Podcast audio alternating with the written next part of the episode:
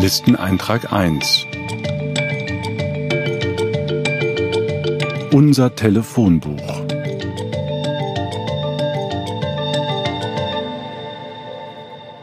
Unser Telefonbuch ist normalerweise geordnet alphabetisch mit dem ersten Buchstaben des Nachnamens. Jetzt könnte ich ja das Telefonbuch auch anders ordnen. Zum Beispiel, ich könnte den letzten Buchstaben des Namens als Ordnungsbuchstabe nehmen. Ich könnte sagen, ich ordne die nach den Vokalen. Ich könnte auch Ordnungskriterien benutzen, die überhaupt nicht mehr evident sind. Ich könnte zum Beispiel die Namen ordnen nach der Anzahl der Kinder, die diese im Telefonbuch geschriebenen Personen haben. Und so geht uns das mit diesen Keilschriftlisten. Wir gucken da manchmal drauf und denken, was hat Eintrag 1 mit Eintrag 2 und Eintrag 10 zu tun? Heute führt uns das berühmte Ishtar-Tor im Berliner Pergamon-Museum nach Mesopotamien zu den Anfängen der Schrift und zum Wissen in Listenform und schließlich ins Babylon des 6. Jahrhunderts vor Christus, wo wir dem Stadtgott Marduk begegnen. Was ist Listenwissen? Was ist das für ein Mischwesen auf dem Ishtar-Tor?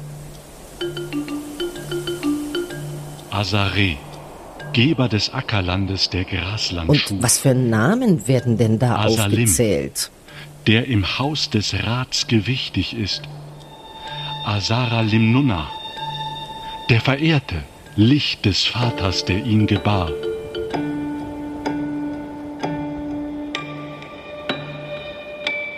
Mein Name ist Sophie Ruch und Sie hören das Ishtar-Tor von Babylon aus der Reihe Hinter den Dingen. 5000 Jahre Wissensgeschichte zum Mitnehmen und Nachhören. Listeneintrag 2 Ishtar-Tor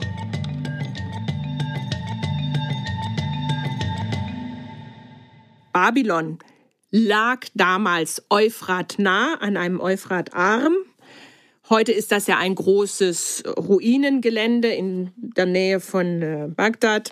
Das, was wir heute über Babylon wissen, sind die Schichten des sechsten und des fünften und vierten Jahrhunderts und später. Und in dieser Zeit ist Babylon eine der größten Städte überhaupt der antiken Welt. Ja, also erst das Rom der späten Kaiserzeit erreicht diese Größenordnung, die Babylon hat. Und wenn man an Stadt denkt, muss man nicht an ein Häusermeer wie Berlin Mitte denken, sondern diese großen Städte im alten Orient waren durchsetzt mit Palmenhainen, mit Gräben, das Wasser durchgeflossen, es gab Felder und Gärten, also es gab immer wieder große grüne Inseln. Und da gibt es ein Stadtzentrum um den Euphrat herum. Da liegen die königlichen Paläste und dieses Stadtzentrum ist umgeben, so ungefähr so ein großes Rechteck von einer Doppelmauer. Die hatte acht Tore. Und das Ishtar-Tor ist eines dieser Tore, die in die innere Stadt führen, und zwar das nördliche. Also wir stehen im Vorderasiatischen Museum in Berlin auf der Museumsinsel im Pergamon-Museum und vor uns sehen wir eine rekonstruierte Fassade des Ishtar-Tors von Babylon.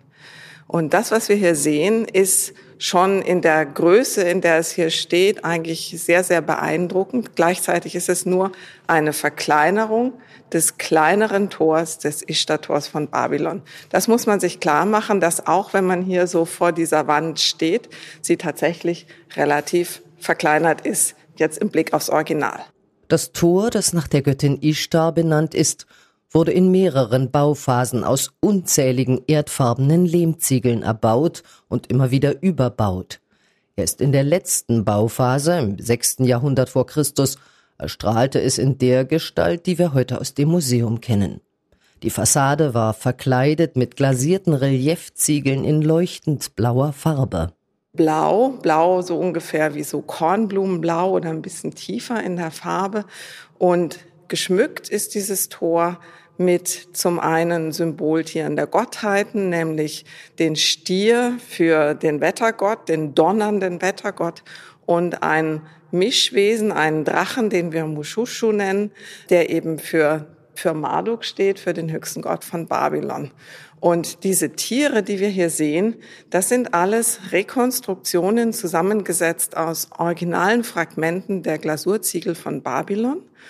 Die sind über einen Zeitraum von über 20 Jahren zu Beginn des 20. Jahrhunderts im Rahmen der Fundteilung, erst mit dem Osmanischen Reich und später dann mit Irak nach Berlin gebracht worden, zum Zweck des Zusammensetzens. Und es war eine ziemlich große Arbeit, auch diese Tiere zu rekonstruieren, weil schon die Oberflächenbedingungen in Babylon dafür gesorgt haben, dass diese Fragmente extrem versalzen waren. Also der erste Schritt hier war zunächst mal diese Fragmente nach Farben und vielleicht erkennbaren kleinen Fitzeln des Motivs zu sortieren und sie dann erstmal zu wässern, also so Fässer voll mit destilliertem Wasser. Das, das ging über eine ziemlich lange Zeit und sie dann zu diesen Tieren zusammenzusetzen. Von der leuchtend blauen Toranlage waren nur noch Fragmente übrig. Die Mauern des Tores, die aus sehr haltbaren gebrannten Lehmziegeln bestanden, waren nach dem Untergang Babylons ausgeschlachtet und als wertvolles Baumaterial für andere Gebäude und später für die Eisenbahn genutzt worden. Die Bruchstücke der bunten Glasurziegel, die wir heute im Museum bewundern, wurden nicht wiederverwendet und als wertloser Schutt vor Ort zurückgelassen. Wie sollten diese vielen einzelnen Bruchstücke und Fragmente wieder zusammengesetzt werden? Glücklicherweise schlummerte unter der Erde noch eine Art Puzzleanleitung. Woher man überhaupt wusste, dass solche Tiere hier rekonstruiert werden können, das liegt daran, dass in Babylon selber eben drei Bauphasen dieses Ishtar-Tors und der Prozessionsstraße vorhanden waren. Und die allerunterste Phase, die auch heute vor Ort in Babylon steht, ähm, die ist nicht glasiert, zeigt aber Relieftiere. Und die sind praktisch am Ort und auch in der Größe und so ganz klar erkennbar, sodass die Bauforscher waren es ja, die Archäologen, die ab 1899 in Babylon gegraben haben, Robert Koldewey und vor allem dann sein Assistent Walter André, haben diese dann zum Vorbild genommen und haben dann praktisch solche Schemen gezeichnet, in die sie versucht haben, all diese Fragmente einzupassen. Ähm, das war ein riesen, riesen, riesengroßes Puzzle. Und es sind insgesamt im Moment verzeichnet bei uns über 160.000 Fragmente. Und äh, man kann sich also vorstellen, was das, äh, was das ausmachte zu Beginn. Es sind über 800 Kisten von solchen Glasurziegelfragmenten nach Berlin gebracht worden und eben entsprechend zusammengesetzt. Die Relieftiere sind aus den circa 2600 Jahre alten Originalziegeln und Ziegelfragmenten zusammengesetzt. Für die großen blauen Flächen zwischen den Tieren wurden Ziegel ergänzt, die eigens in den späten 1920er Jahren angefertigt wurden. Das war gar nicht so einfach. Walter André, dessen kreative Leistung eigentlich diese Rekonstruktion hier im Museum auch ist, hat mehrere Firmen im Umkreis von Berlin. Da gab es früher solche Tonmanufakturen, Töpfereien kann man nicht so richtig sagen, Tonmanufakturen. Und er hat denen allen die Aufgabe gestellt, Ziegel herzustellen, die dieses Blau mit sich bringen, die gleichzeitig nicht einfach monochrom blau sind, sondern die so ein bisschen dieses Changieren, äh, was auch die originalen Ziegel zeigen, haben, die sich etwas unterscheiden von den alten Ziegeln, von den originalen Ziegeln, damit man eben sieht, was ist alt und was ist neu. Listeneintrag 3 Sprechen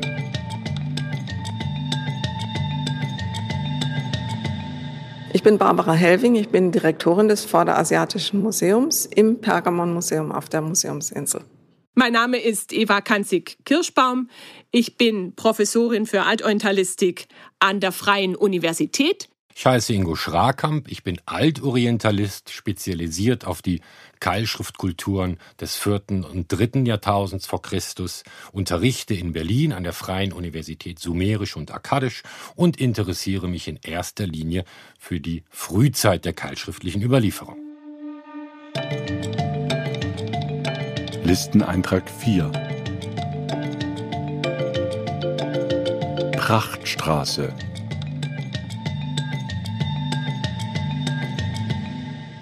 Das Ishtar-Tor bildet mit der sogenannten Prozessionsstraße ein Ensemble. Beides ist nicht voneinander zu trennen. Die Prozessionsstraße führte durch das Tor und war auf circa 250 Metern ebenfalls mit den blauen Glasurziegeln ausgekleidet und mit Löwenfiguren geschmückt. Also die Prozessionsstraße, das ist eine ganz lange Straße, die die Stadt praktisch von Süden nach Norden durchquert. Eine der Hauptachsen. Und im Norden der Stadt, direkt neben dem Ishtar-Tor, liegen die Königspaläste. Also es ist auch eine wirklich prominente Position. Und in diesem Bereich ist diese Straße tatsächlich 20 äh, und bis 24 Meter breit. Also diese Breiten schwanken so ein bisschen. Ja, also da konnte man äh, sich sozusagen mit zwei Wagen locker begegnen. Und an der Seite gibt's auch noch sowas, wo, wo jemand schon mal gesagt hat, es wären Bürgersteige. Das glaube ich jetzt nicht, aber es gibt erhöhte Seitenstreifen. Was wir hier sehen, ist im Museum ein wenig auseinandergerissen. Es gibt nämlich zwischendurch einen Aufgang in ein anderes Museum und es stehen Stelen aus Assur rechts und links. Äh, Im Original war das natürlich ein zusammenhängendes Ensemble. Und wenn man sich der Stadt genähert hat, ist man dann begrüßt worden von den Löwen rechts und links, die Löwen der Ishtar, die hier teilweise wirklich mit äh, aufgerissenem Maul einem entgegenkommen, die auch den Besucher tatsächlich doch ein wenig, ich sag mal, auf Spur bringen sollen. Da ist also eine große Kraft, die einem hier entgegentritt und die auch ganz klar macht, dass Babylon und vor allem die Ishtar hier äh, doch auch diese Schutzmacht besitzt. Die Göttin, der dieses Tor geweiht ist, Ishtar, ist nicht die Stadtgöttin von Babylon. Nicht der Stadtgott von Babylon ist der Gott Marduk und zu dem gehört der Tempelturm und der große Tempel. Ähm, sumerisch hieß diese Göttin Inanna, im Römischen heißt sie Venus, im Griechischen heißt sie Aphrodite. Das ist die Göttin, die mit dem Morgen-Abendstern assoziiert wird. Und im alten Orient hat die Inanna, so wie sie als Morgen- und Abendstern zwei Erscheinungsformen hat, hat sie zwei äh, konträre Erscheinungsformen. Sie ist einerseits die Göttin des Streits und des Krieges und auf der anderen Seite die Göttin der Liebe. Und zwar der erotischen, sexuellen Liebe. Dieser kriegerische Aspekt ihres Wesens spiegelt sich im Namen des Tors. Seine heutige Bezeichnung als Ishtar-Tor ist lediglich eine moderne Verkürzung des Namens. Wir sagen ja Ishtar-Tor dazu, aber der eigentliche Name dieses Tors ist Ishtar Sakipat Tebisha. Ishtar überwindet ihre Feinde. Und die Straße, die da durchführt, die heißt Aibur Shapu, möge der Feind nicht überdauern. Ja, also diese Straßennamen, die, die sind also irgendwie sehr konkret und die Mauern heißen auch Schutzwall und solche Sachen. Also es ist eine sehr fast martialische Sprache. Und diese ursprünglichen Namen der Straßen, Tore und Tempel in Babylon kennen wir dank einer Liste. Listeneintrag 5 Tintier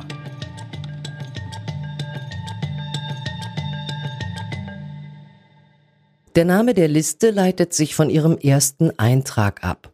Tintir. Babylon dem Ruhm und Jubel zuteil wird. Die Liste umfasst fünf Keilschrifttafeln, die etwa im 12. Jahrhundert vor Christus entstanden sind. Sie preist die Stadt Babylon mit 51 verschiedenen Namen und verzeichnet unter anderem all ihre Tempelbauten und Heiligtümer, Straßen, Mauern und alle acht Stadttore. Ikib Shunakari. Feindlichkeit ist ein Verbrechen an ihm. So der Name des Urasch-Tors. Iser Arshu. Er hasst seinen Angreifer. Sababa-Tor. Shuarshu Re'i. Sein Herr ist Hirte. Marduk-Tor. Ishtar Sakipat Tibisha. Ishtar überwindet ihre Feinde. Ishtar-Tor. Enlil Munambirshu. Enlil lässt es glänzen. Enlil-Tor. Libur Nadushu. Möge seine Gründung dauerhaft sein. Das Königstor. Adat Napishti Umani Uzur.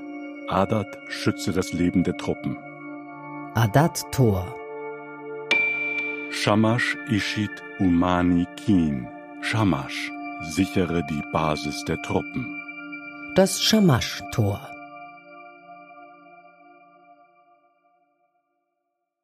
Diese langen Namen sind wie in einem heutigen Straßenverzeichnis untereinander aufgelistet.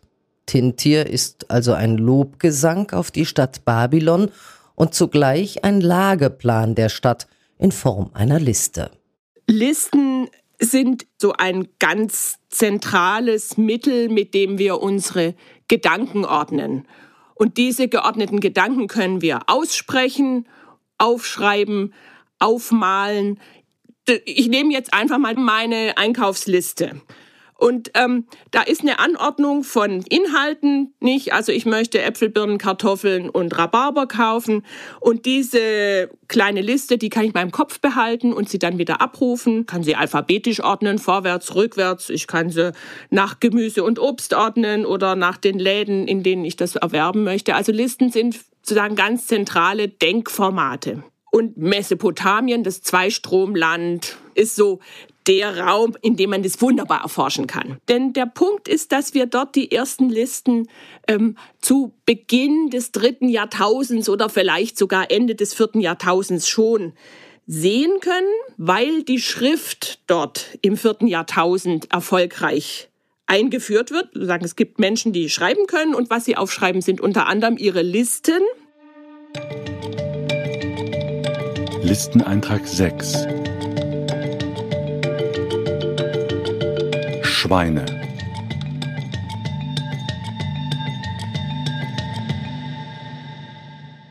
Schachschwein, Schachgeschki, Röhrichtschwein, Schachuschusch, täglich gefüttertes Schwein, Schachnigger, Mastschwein, Schachmagan, Maganschwein. Magan ist die antike Bezeichnung für den heutigen Oman. Schachnam Erma, Schwein des Eides. Schachnam Enak, Schwein, das dem Herrn gehört, Schachzechtur, Schweinchen, Megida, Sau. Listeneintrag 7 Token.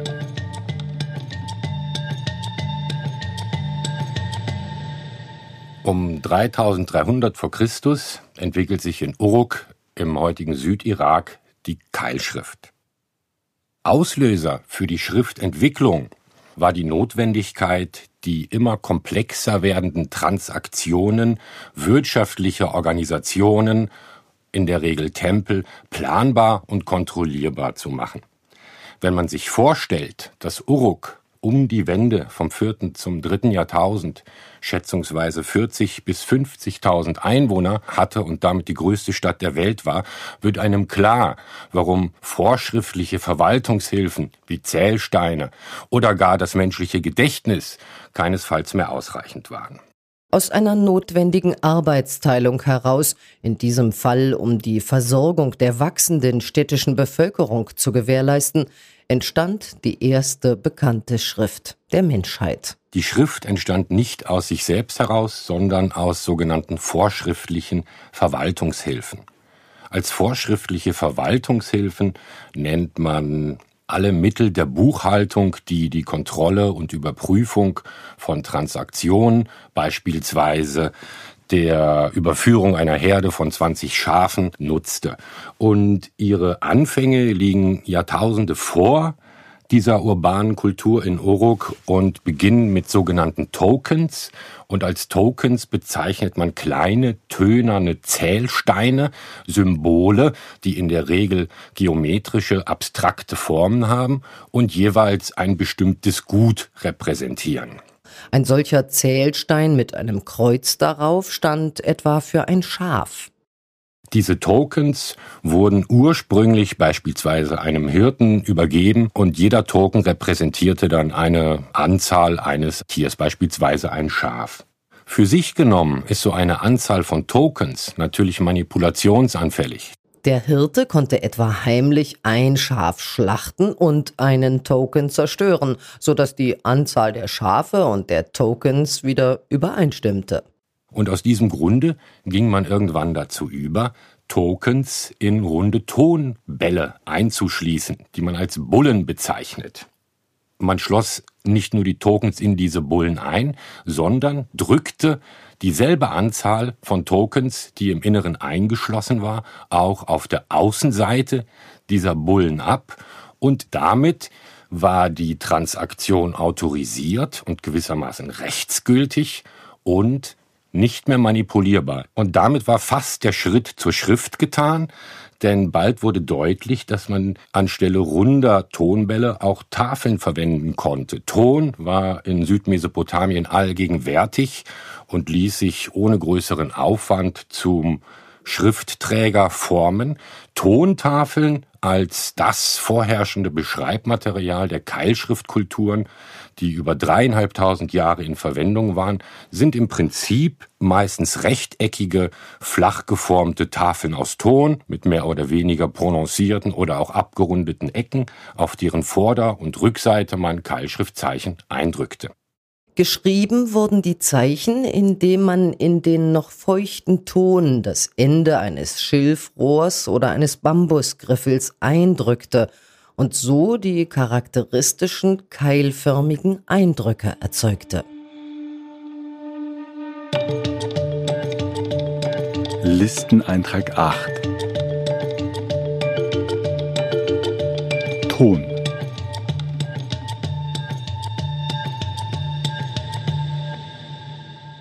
Diese Tontafeln werden nicht gebrannt, normalerweise. Die werden luftgetrocknet und sind ziemlich haltbar. Ziemlich haltbar heißt natürlich, wenn die runterfällt, zerbricht sie und wenn ich die Ecken abschlage, und das sehen wir an den Tontafeln, die wir haben, die sind oft beschädigt und benutzt. Und weil sie benutzt werden, muss man sie ab und zu neu schreiben. Also das ist ein ganz normaler Prozess der Replikation, also der Reproduktion eines Textes. In Mesopotamien graben wir Paläste vor allem und Tempel aus, also monumentale Großbauten. Und das sind die Orte, in denen wir viele Tontafelsammlungen finden. Und manchmal, das passiert einfach, wenn es einen Brand gibt dann äh, sind diese Tontafeln unter besonderen Bedingungen, werden die sozusagen sekundär gebrannt und sind dann besonders haltbar. Wir stehen ja hier im Vorderasiatischen Museum im Pergamon Museum, was wir im Oktober schließen werden, um die große Generalsanierung zu beginnen. Und die ist vor über 20 Jahren beschlossen worden im sogenannten Masterplan Museumsinsel. Und das hieß auch, dass die ganzen Kellergeschosse des Museums, die früher Depots waren, freigezogen werden mussten. Ebenso das Ishtar-Tor, das wir ja hier als erhabenes Tor sehen. Äh, da würde ich Ihnen jetzt auch mal verraten, dass dahinter sich auch Depoträume verbergen.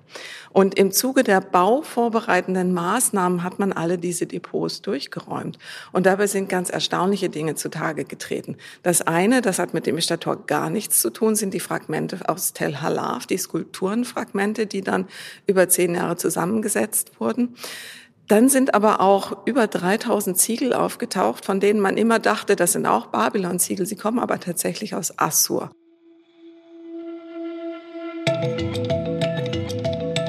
Listeneintrag 9 Schrift. Die ältesten Keilschriftzeichen aus der Zeit um 3300 bis 3000 vor Christus sind in aller Regel bildhaft, das heißt, sie stellen piktografisch, das heißt schematisch verkürzt beispielsweise die Köpfe von Tieren dar für diese frühen bildhaften Keilschriftzeichen waren zum Teil bis zu 30 einzelne Griffeleindrücke notwendig. Sie waren also zwar schematisch vereinfacht, aber noch immer sehr komplex. Für einen praktikablen und breiteren Einsatz der Schrift mussten die einzelnen Zeichen weiter vereinfacht und schematisiert werden.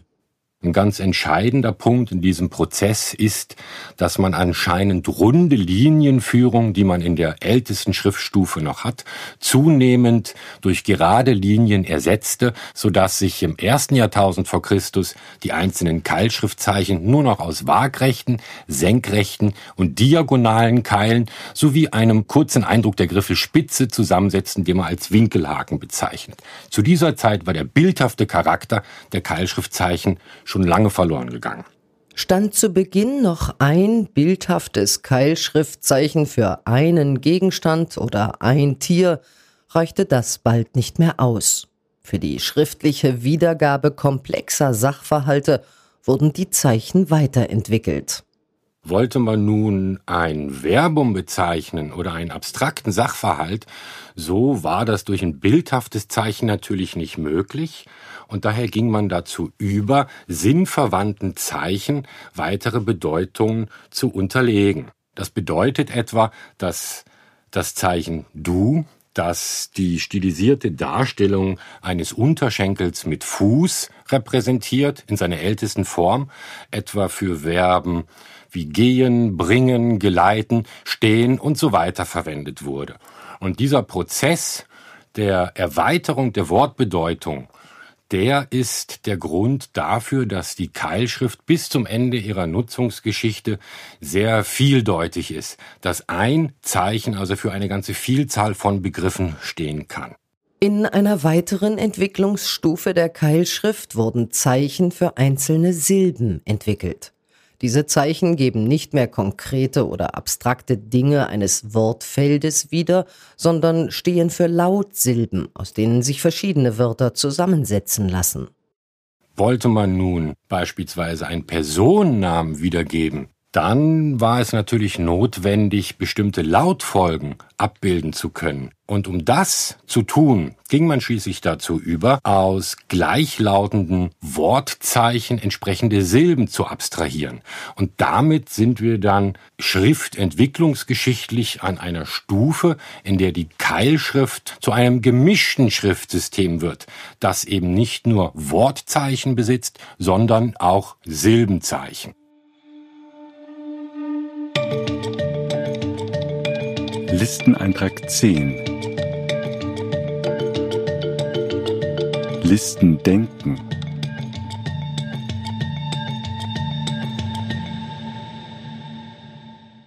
Ein Schriftsystem funktioniert grundsätzlich dadurch, dass zwischen einem Zeichen und dem, was es bezeichnet, eine Übereinkunft besteht, eine feste Korrelation. Und diese Korrelation muss selbstverständlich irgendwie festgelegt werden.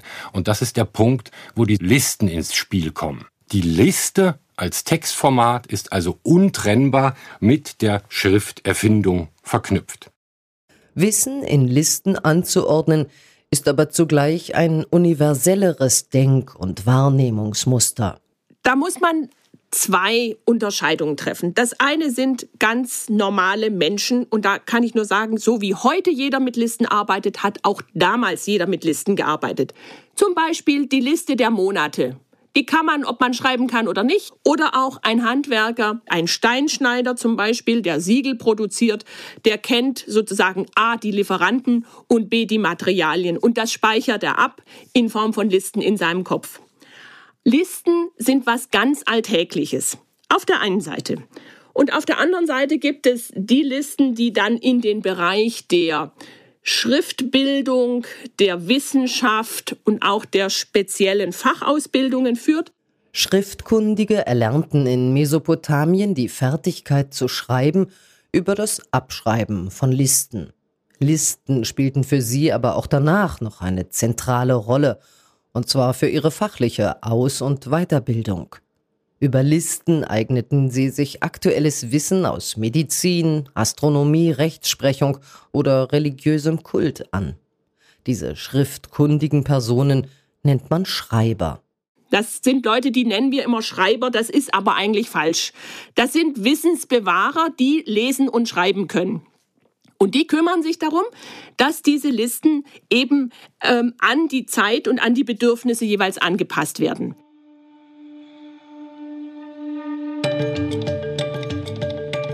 Listeneintrag 11 Klosterstraße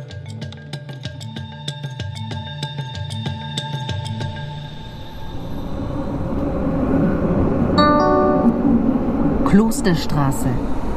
Bitte beachten Sie beim Aussteigen die Lücke zwischen Zug- und Bahnsteigkante.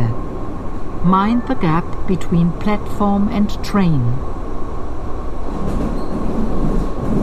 Während im Pergamon-Museum in den 1920er Jahren das Ishtar-Tor und die Prozessionsstraße aufgebaut wurden, befand sich auch die Berliner U-Bahn im Bau. Ein Teil der blauen Glasurziegel, die eigens in Berliner Manufakturen für die Fertigstellung des babylonischen Bauensembles hergestellt worden waren, blieben übrig und wurden stattdessen für die Ausgestaltung des U-Bahnhofs Klosterstraße der Linie U2 genutzt. Dort sind sie noch heute zu bewundern.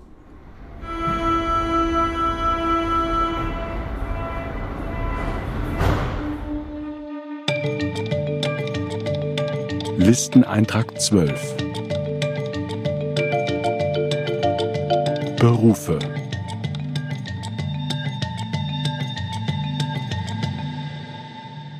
Machen wir uns mal klar, dass die schriftliche Überlieferung der Keilschriftkulturen 3000 Jahre umfasst. Stellen wir uns eine ideale Liste vor, die um 3000 vor zum ersten Mal aufgeschrieben wurde zu den ältesten Listen, die überhaupt überliefert sind, gehört eine Berufsnamenliste, die als Lu A bezeichnet wird. Lu bedeutet Mann, Mensch und A ist einfach die moderne Bezeichnung, die die Forschung dieser Liste gegeben hat, aus dem einfachen Grund, weil sie am Anfang einer Überlieferung steht, die eine Vielzahl von Berufsnamenlisten umfasst und die sich bis zum Ende der keilschriftlichen Überlieferung verfolgen lässt. Diese älteste Berufsnamenliste ist also überliefert aus dem späten vierten Jahrtausend und sie beginnt mit den folgenden Einträgen. Nam Eshta, König oder Herrscher. Nam Kap, Visier. Nam Di, möglicherweise Rechtsamt.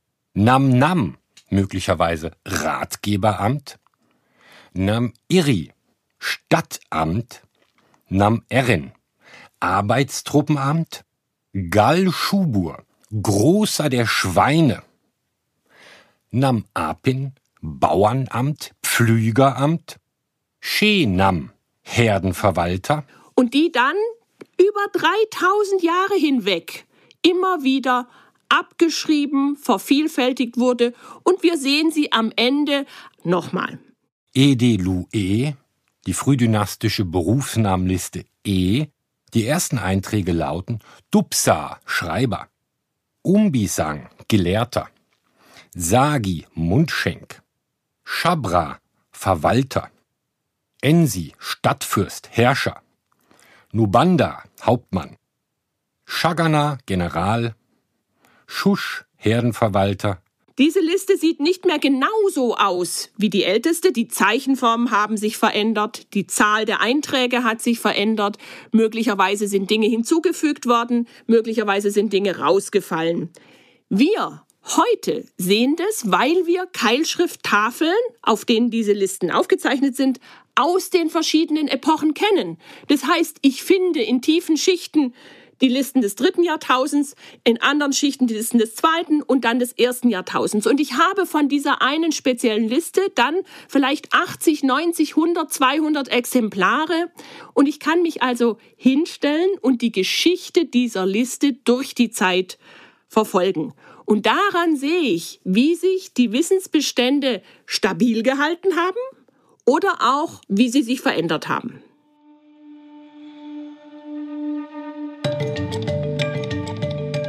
Listeneintrag 13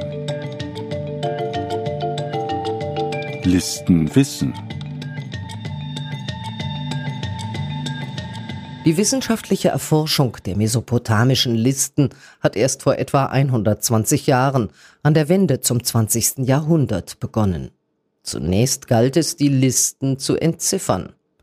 Die Entzifferung der Schriftzeichen legt jedoch nicht unweigerlich die komplexe Funktionsweise von Listen offen. Und dieses Nachdenken über die Textüberlieferung hat einen Befund hervorgebracht, der im Grunde genommen eine Dichotomie zwischen dem Westen und dem Osten hergestellt hat. Dichotomie bedeutet eine, eine Art Wasserscheide, indem man gesagt hat, die Keilschriftkulturen, das sind Menschen, die haben kein argumentatives Denken, sondern die denken sozusagen in Listen. Und dieses Denken in Listen, dafür wurde der Begriff Listenwissen geprägt und den versteht man nur, wenn man weiß, dass der Gegenbegriff dazu war, das argumentative Wissen philosophischer Natur, wie es in Griechenland und Rom seit dem 6. Jahrhundert entwickelt worden ist. Also das Listenwissen des Orients, die Aufzählung ohne weil, ohne obwohl, ohne irgendeine Abstufung gegen das stark argumentierende, verknüpfte, logisch angelegte Wissen des Westens. Und diese Dichotomie ist zementiert tatsächlich in dem Begriff Listenwissen. Das hat dazu geführt, dass man eigentlich gesagt hat, diese primitive Art des Wissens, darüber müssen wir nicht weiter nachdenken. Das sind Aufzählungen von Sternen, von Göttern, von Berufsnamen, von Schweinetypen und so weiter.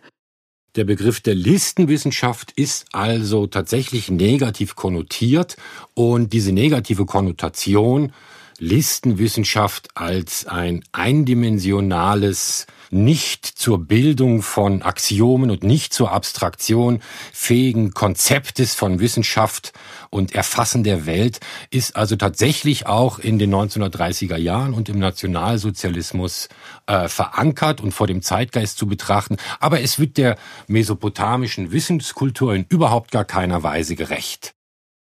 De facto hat man lange gebraucht, bis man verstanden hat, wie komplex dieses Listenwissen ist. Und der große Begriff Liste würde alles umfassen, von der Zeichenliste über die Wortliste, über die äh, Anordnung von Sachverhalten bis hin zu Rechtsbüchern, in denen ein Paragraph nach dem anderen steht. Das heißt, Liste und Listenwissen so wie ich es heute gebrauche, ist ein ganz breiter Begriff. Der allgemeine Begriff Liste, der dient uns dazu, die Breite, diese beherrschende Stellung dieser Art der Darstellung von Wissen sichtbar zu machen. Und natürlich wird in einem Rechtsparagraph argumentiert. Natürlich wird in einem diagnostischen Handbuch werden die Einträge argumentativ zueinander gesetzt.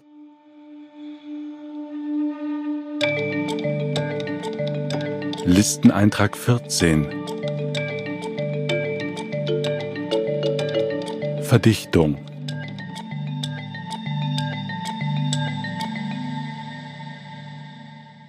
Die mesopotamischen Listen stellen verdichtetes Wissen dar. Hinter jedem Eintrag verbirgt sich eine Vielheit möglicher Bedeutungen. Die einzelnen Begriffe bergen deshalb ein besonderes Potenzial, denn sie lassen sich sozusagen ausfalten oder ausklappen. Ich gebe ein ganz einfaches Beispiel für eine Listenverdichtung am Beispiel des Wortes Schulter.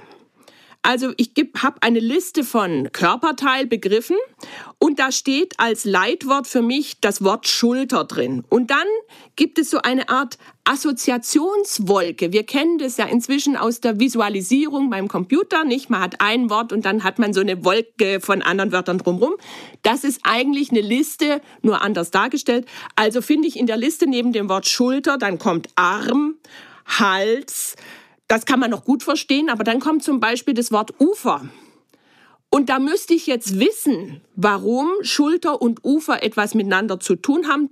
Das liegt daran, dass einfach das zugrunde liegende Wort die Idee hat, dass eine Schulter sowohl an einem Menschen sein kann wie auch an einem Gelände. Und dieses Ufer des Flusses ist im Grunde genommen die Schulter des Landes gegenüber dem Fluss. Umgekehrt zeigt Ihnen dieses Beispiel, dass es für uns nicht leicht ist, diese Listen zu dekodieren, denn die Verbindungen zwischen den einzelnen Einträgen sind nicht immer sofort einsichtig.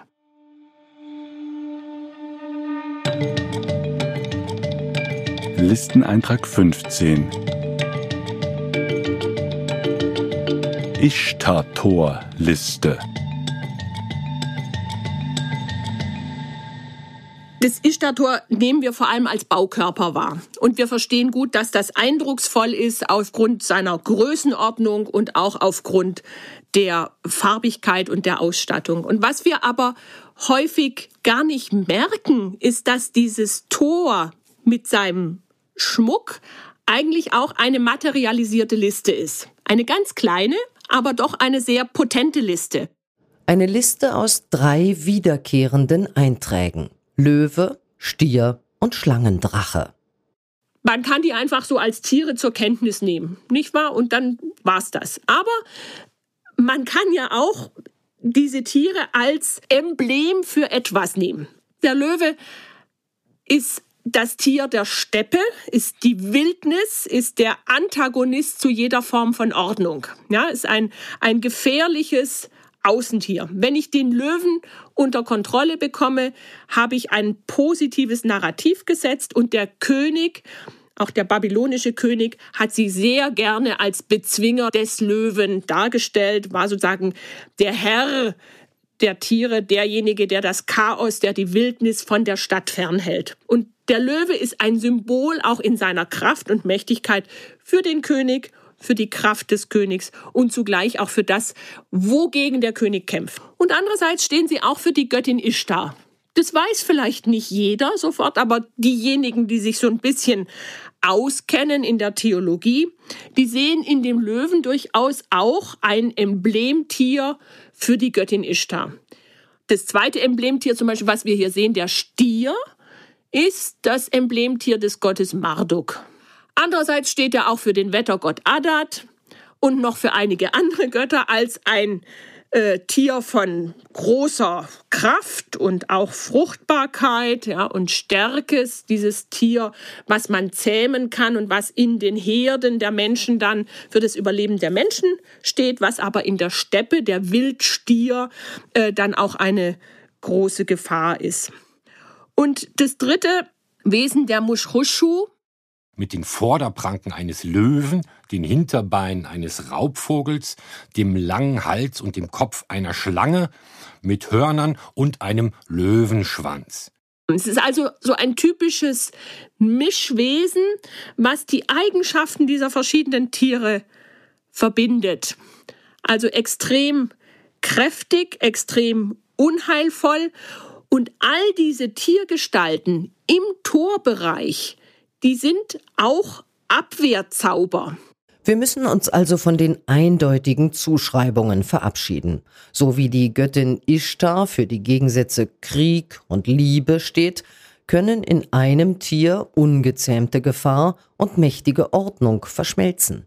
Die dreiteilige Liste kann je nach Kontext unterschiedlich ausbuchstabiert werden. Mal steht der Stier für den Wettergott Adat, mal für Marduk. Es kommt ganz auf das Vorwissen der Betrachtenden an. Und dieses Wissen um die Tiere von ihrer primären Wesenheit, Stier, Löwe, Schlangendrache, über ihre theologische Funktion, bis hin zu speziellen Zuordnungen zu einem König, zu einem bestimmten Götterpantheon oder so. Das sind Wissenshintergründe, die kann man sozusagen staffeln. Nicht jeder wusste alles, aber die Priesterschaft zum Beispiel des Marduk-Tempels oder der König oder die Elite, die sind diese Straße mit einem anderen Wissensfeld entlang gegangen als jetzt, sagen wir mal, der Lehmziegel-Korbträger.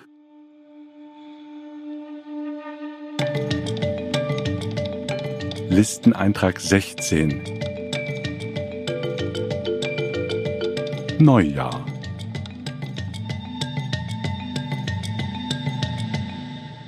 Um einen Eindruck von dem Wissen zu bekommen, das sich hinter dieser potenten bildlichen Dreierliste aus Löwe, Stier und Schlangendrachen verbirgt, begeben wir uns zu einem besonderen Zeitpunkt ans Ishtar-Tor und in die Prozessionsstraße.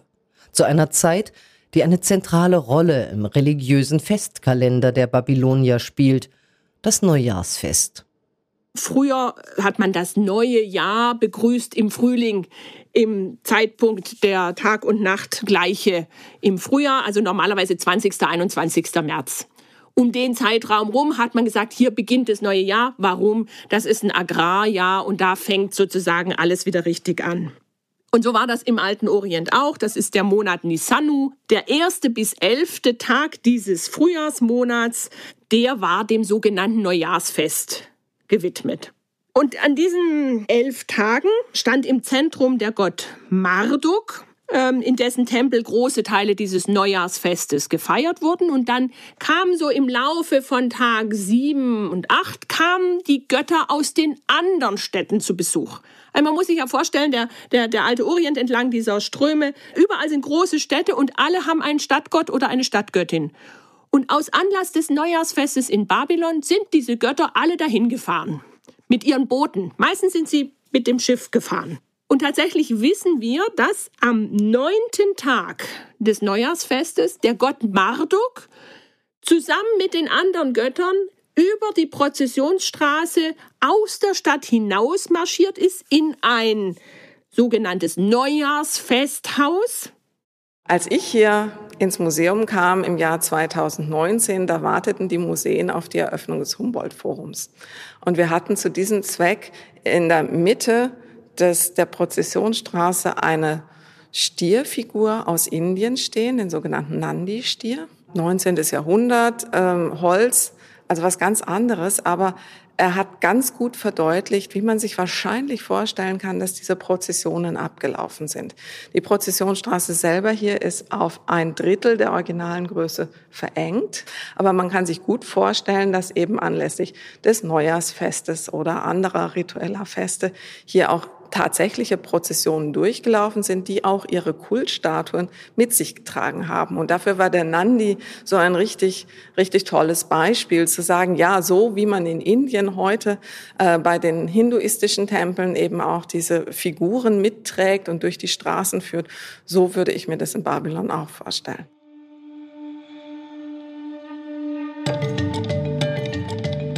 Listeneintrag 17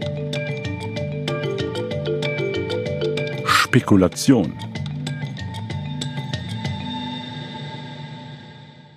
Das ist Spekulation, aber natürlich muss man, muss man ein bisschen auch kreativ spekulieren, sonst kommt man in der Wissenschaft zu keiner einzigen belastbaren Hypothese. Listeneintrag 18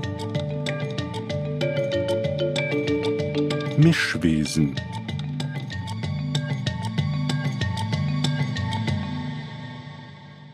knöpfen wir uns mal den Schlangendrachen aus der Dreierliste vor.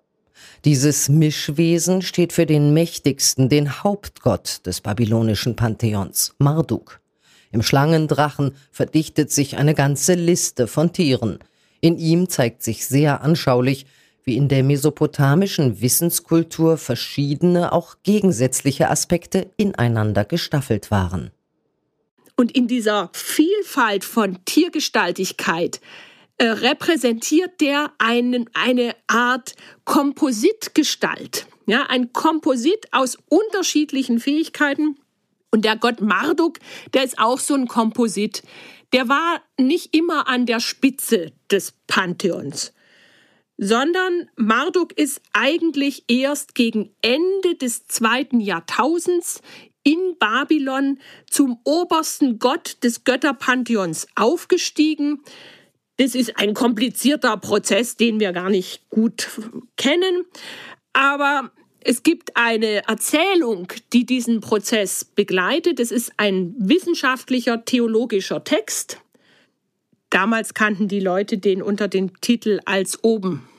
Enuma Elish. Als oben sind die Anfangsworte. Ja, also man hatte keine, keine Titelbezeichnung, wie wir das kennen, sondern wenn man auf so einen Text referieren wollte, dann hat man die ersten zwei, drei Worte des Textanfangs zitiert. Und dann wussten alle, worum es geht. Nicht die Odyssee hieß ja früher auch nicht die Odyssee.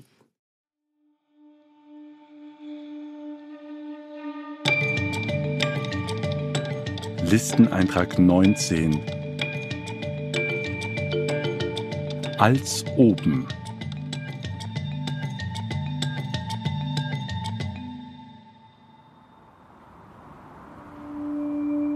als oben die Himmel noch nicht benannt waren und unten der Grund namenlos, gab es Absu, den Uranfänglichen, ihren Erzeuger, und die Schaffenskraft Tiamtu, die, die sie alle gebar. Ihre Wasser mischten sich in eins, denn sie waren noch nicht von Weideland umkleidet und noch nicht von Schilfdickicht umbauscht. Als noch keine Götter erschienen waren, sie keinen Namen hatten und noch keine Schicksale bestimmt waren, da wurden die Götter in ihrem Inneren erschaffen. Lachmu und Lachamu erschienen und wurden beim Namen genannt. Was folgt, ist der Aufstieg des Marduk zum obersten Gott. Die älteste Gottheit Tiamtu gerät in Konflikt mit den jüngeren Generationen und versammelt ein Heer von Monstern und Dämonen unter der Führung ihres Sohnes Kingu, um die jüngeren Götter zu vernichten. Diese ängstigen sich und finden keinen, der gegen Tiamtu in die Schlacht ziehen würde, bis sich Marduk bereit erklärt, den Kampf aufzunehmen. Aber unter der Bedingung, bei Erfolg von allen anderen als oberster Gott anerkannt zu werden. Die Götter lassen sich darauf ein und Marduk gelingt es, Tiamtu zu besiegen. Er spaltet daraufhin ihren Körper und schafft daraus das Himmelsgewölbe und ordnet auf diesem die Sterne an. Anschließend erbaut er die Stadt Babylon und aus dem Blut des Kingu lässt er die Menschen entstehen, damit diese den Göttern die Arbeit abnehmen und sie in ihren Tempeln mit Speisen und Getränken versorgen. Anschließend leitet Marduk die Götterversammlung und es werden ihm 50 Götternamen übertragen. Man muss sich das jetzt so vorstellen. Also die Welt ist neu erschaffen. Marduk hat diese Stadt Babylon eingegründet. Die, die Götter sitzen alle im Kreis und dann sagen sie, um dich, Marduk, jetzt hier zu preisen, rezitieren wir deine 50 Namen. Und es ist ja nicht ohne Grund. Die haben diese Namen im Kopf. Ja, die Götter können die 50 Namen des Marduk jetzt einfach sprechen und indem sie sie sprechen, geben sie ihm die Eigenschaften die mit diesen Namen verbunden sind.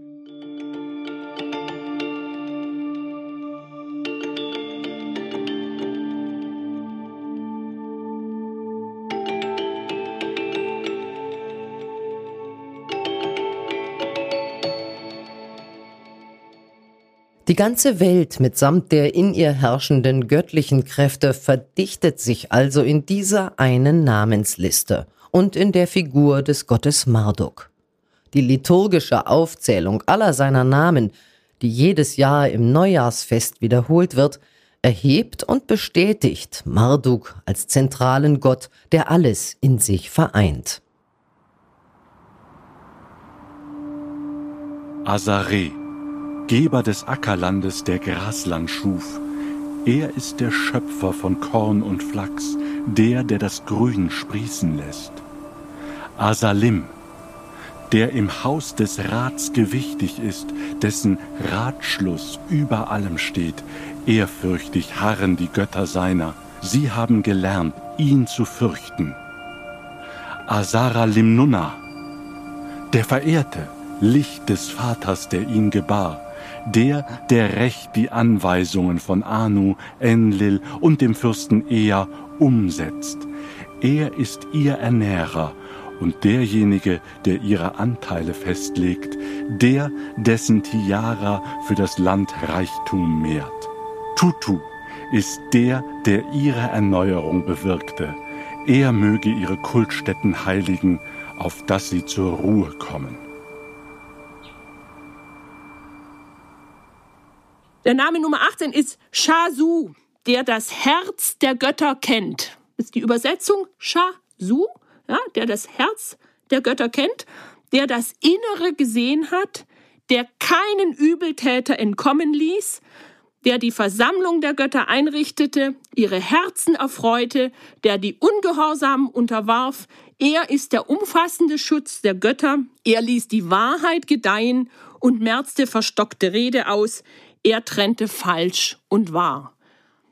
Dieser Name, Shazu, enthält das gesamte Programm des Enuma Elish. Alles Böse hat er unterworfen, hat die Versammlung der Götter einge hat gesagt, so ist die Welt. So ist es richtig. Das ist gut und das ist schlecht. Und das erhält er als einen Namen. Aber er hat auch, er hat auch ganz wunderbare äh, andere Namen. Da heißt er Enbilulu Gugal, Kanalinspektor der Wasserläufe der Götter. So sollen sie ihn preisen. Herr von Überfluss, Fülle und großen Erträgen, der für Fülle sorgt, der die menschlichen Wohnstätten reich macht, der Weizen gibt und Getreide hervorbringt. Das ist eine konkrete Manifestation der agrarischen Fruchtbarkeit. Früher waren das einzelne Fruchtbarkeitsgötter. Diese Eigenschaft ist im Rahmen von Enuma Elish an den Marduk angeheftet worden.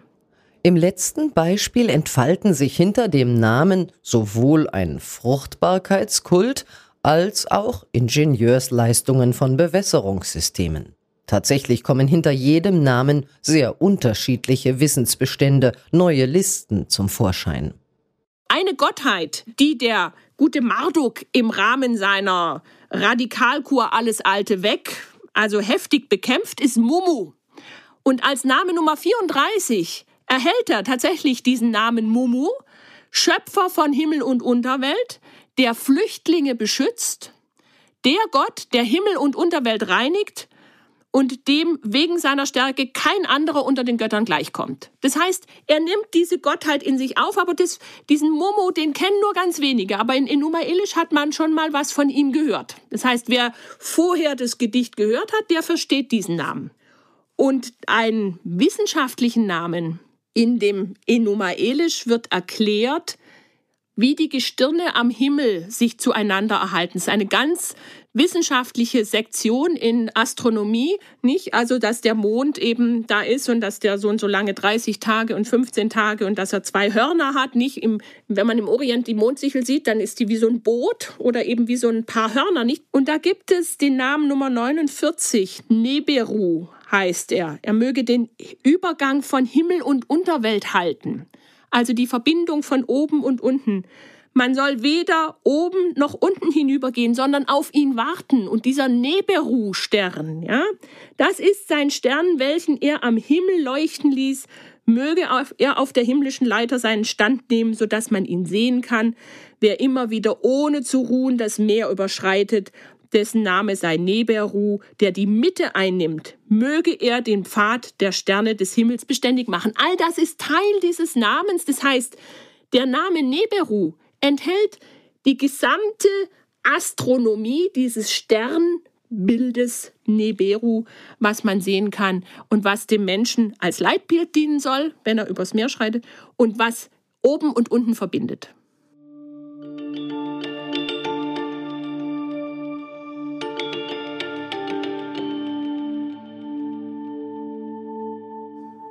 Und deswegen sind eben diese Listen nicht nur Listen, sondern viel mehr.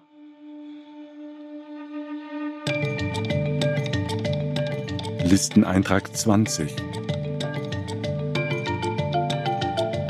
Dinge.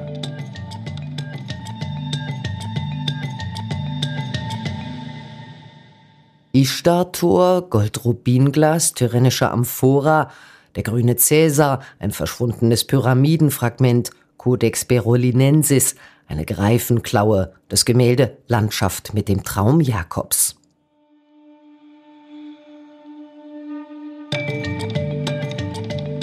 Listeneintrag 21. Listenlob.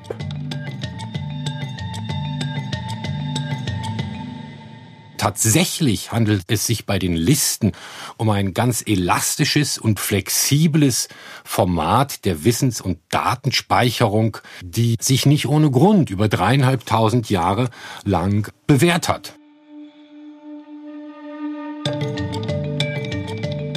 Listeneintrag 22. Planen.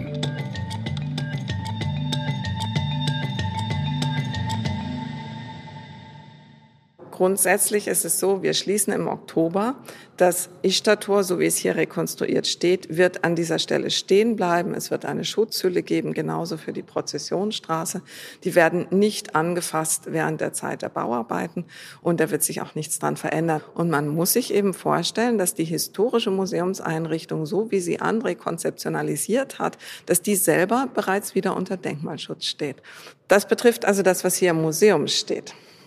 Babylon selber ist 2019 UNESCO-Weltkulturerbestätte geworden und hat ja bis, bis in die jüngste Zeit eine eine sehr wilde Geschichte auch erlebt äh, mit, mit einer Militärbasis auf dem Ort, mit Palästen, die Saddam Hussein dorthin ähm, gebaut hat. Es hat sich also sehr, sehr viel geändert an der Oberfläche, so dass der Ort sehr modern überprägt ist. Und Forschungen dort würden am ehesten darin ansetzen, zu sagen, man versucht erstmal wieder zu zusammenzubringen, wo waren früher die Ausgrabungen, wo ist diese Stelle jetzt genau.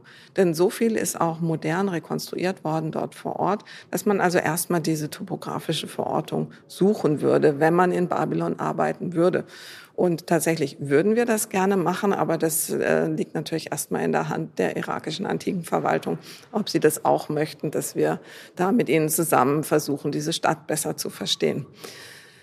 Dass es neue Erkenntnisse zum Aufbau des Ishtar-Tors gibt, halte ich ehrlich gesagt nicht für sehr wahrscheinlich. Schon deshalb, weil ja das Ishtar-Tor aus Bauschutt zusammengesetzt ist. Anders als viele andere Fassaden, die wir in Museen sehen, ist das nicht vor Ort abgebaut, eingepackt, wieder aufgebaut worden, sondern es lag ja bereits in Trümmern. Und man würde sicherlich mehr Glasurziegel finden können oder vermute ich, dass man mehr Glasurziegel finden würde, aber eben keine zusammenhängenden Bauteile, vor allem keine aufgehenden Mauern, aus denen man ein anderes Bild dieser zu rekonstruierenden Architektur gewinnen würde. Deswegen glaube ich nicht, dass wir umplanen müssen.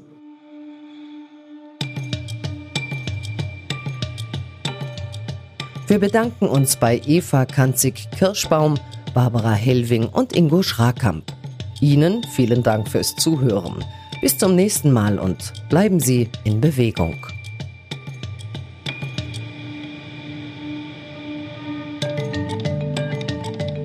Listeneintrag 23 das war. Das war das Ishtar-Tor von Babylon aus der Reihe Hinter den Dingen 5000 Jahre Wissensgeschichte zum Mitnehmen und Nachhören. Eine Produktion des Sonderforschungsbereichs Episteme in Bewegung an der Freien Universität Berlin. Federführend Christiane Hasselmann, Jan Fussek, Armin Hempel und Katrin Wächter. Ein Podcast mit Eva Kanzig-Kirschbaum, Barbara Hellwing und Ingo Schrakamp. Stimmen Friederike Kreutsch und Frank Riede. Diese Folge ist in Kooperation mit den staatlichen Museen zu Berlin entstanden. Deutschlandfunk Kultur ist Medienpartner.